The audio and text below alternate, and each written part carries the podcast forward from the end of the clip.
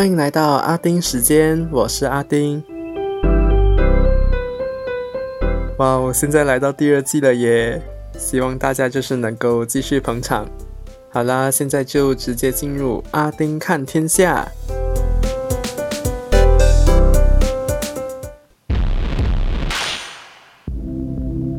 要说的东西呢，都是跟 COVID-19 相关的新闻。先说明一下，大马的单日数据是从今天的中午十二点开始，到隔天的中午十二点截止，然后就会在傍晚公布数据。所以十九号到二十五号的数据中，二十二号这天的确诊病例是两千零六十二宗。是大马自疫情以来第三高的单日确诊记录，最高纪录呢还是在十二月十号的两千两百三十四宗，其次是十一月二十四号的两千一百八十八宗，主要来源呢都是以巴生谷一带为主。痊愈人数方面都是比确诊病例少，在十九号和二十号，和确诊病例的差距大约两三百个。但是二十一号到二十三号的差距就拉大了，几乎是确诊病例的一半而已。二十四号大马新增一千五百八十一宗病例，一千零八十五人痊愈，大马正式突破十万例确诊大关，累计病例达到十万三百一十八宗。今天二十五号有一千两百四十七例确诊，一千四百四十一人痊愈。目前的活跃病例来到一万八千五百七十六宗，累计病例达到十万一千五百六十五宗。看到我在追踪的一个 Facebook page，就是评论了我国一间因为生产手套而出名的叉公司，它的公关灾难。该公司呢，因为员工暴露在染疫风险中，一名员工因为染疫而病逝。还有先前呢，就是被美国制裁和 whistleblower 事件而频频登上新闻版面。就在二十三号的清晨，由该公司的 managing director 接受本地一家英语商业电台的电访，结果我一听，哇，真的是语出惊人啊！喂，有兴趣的可以去 search BFM a win for the company，应该就会有了。我上一季有说到，就是四四六法令嘛，当时就是有说到，有一百四十万名外籍劳工没有住在符合法规的宿舍里。访问里呢就有谈及，就是该公司因为员工宿舍环境就是不卫生，然后又过度拥挤，遭到隶属人力资源部下的劳工局为此开十九个档案来调查。他竟然说，他们没想到事情会这么严重。为此感到惊讶，然后就有说到他们就是有斥资超过一百万马币来购置双层房屋来作为宿舍，同时也在建造集中式宿舍来符合四四六法令规定的标准。然后他下一句就说他们知道这样是不够的，所以接下来会持续改进等等这样的话。然后主持人就继续问为什么会感到惊讶。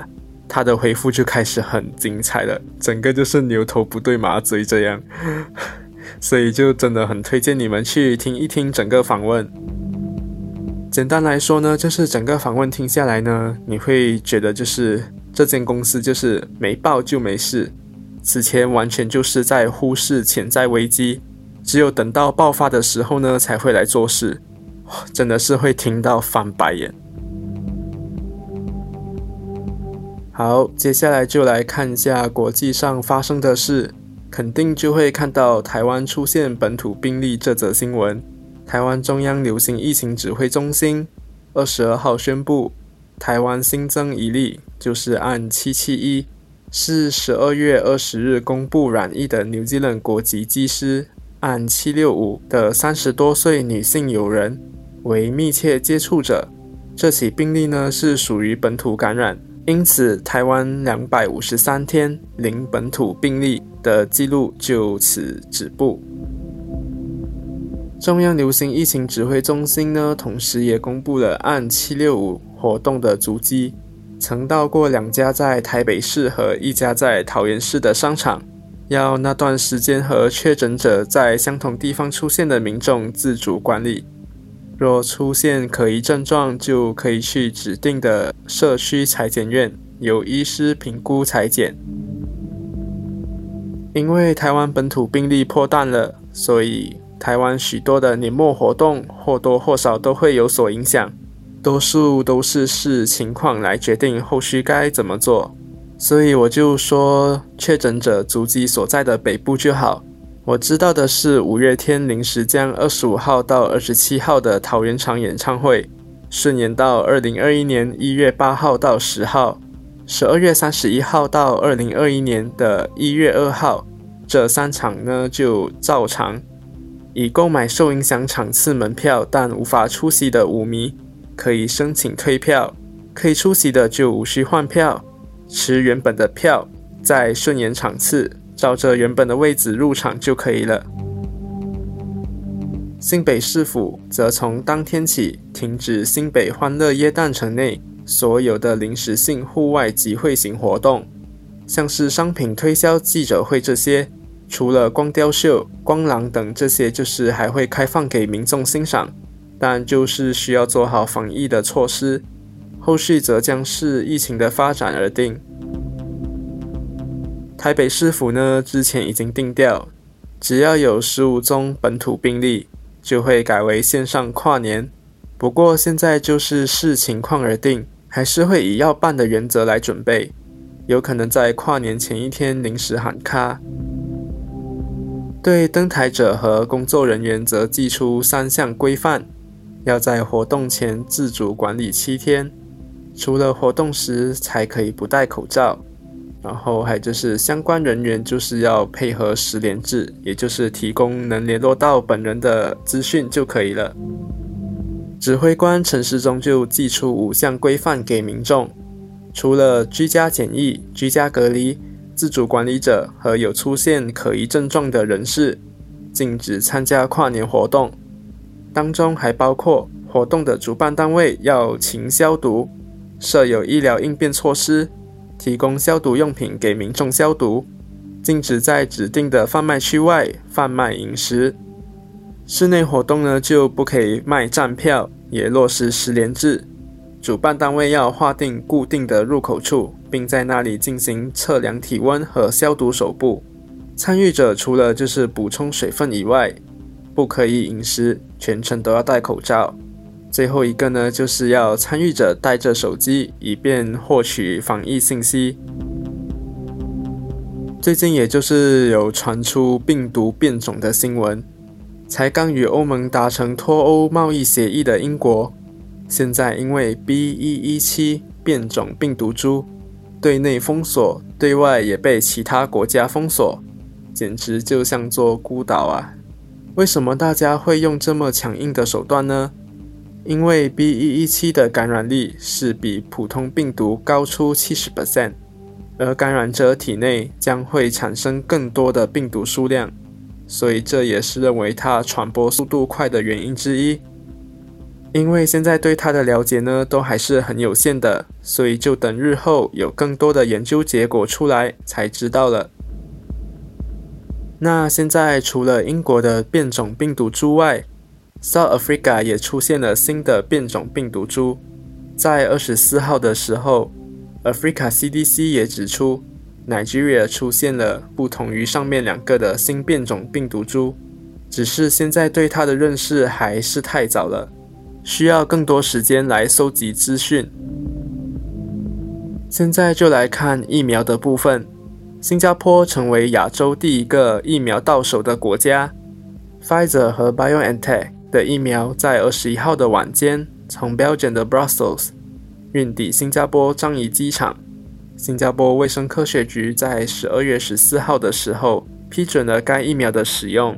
新加坡政府希望在明年底以前，为所有想接种 COVID-19 疫苗的新加坡人及永久居民完成接种疫苗。多国政要也开始接种疫苗了。像 Israel 总理 Benjamin Netanyahu、美国总统当选人 Joe Biden、都分别在十九号和二十一号在媒体的直播上接种 Pfizer 和 BioNTech 的疫苗。希望大家就是继续做好防疫工作啊，休息一下。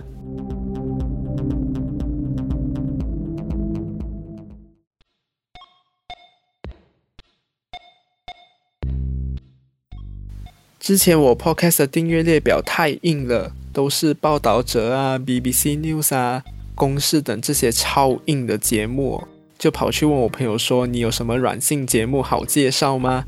他就介绍我丹尼表姐和 Sound On 团队制作的《表姐必请》，结果我一听成主顾啊，但找回早期的来听时，却发现都不是完整版的，只能在 Sound On 才听得到完整版。也想听这节目的你，还不快去 App Store、Google Play 下载，或去网页版来收听《表姐必请》和其他上岸原创节目。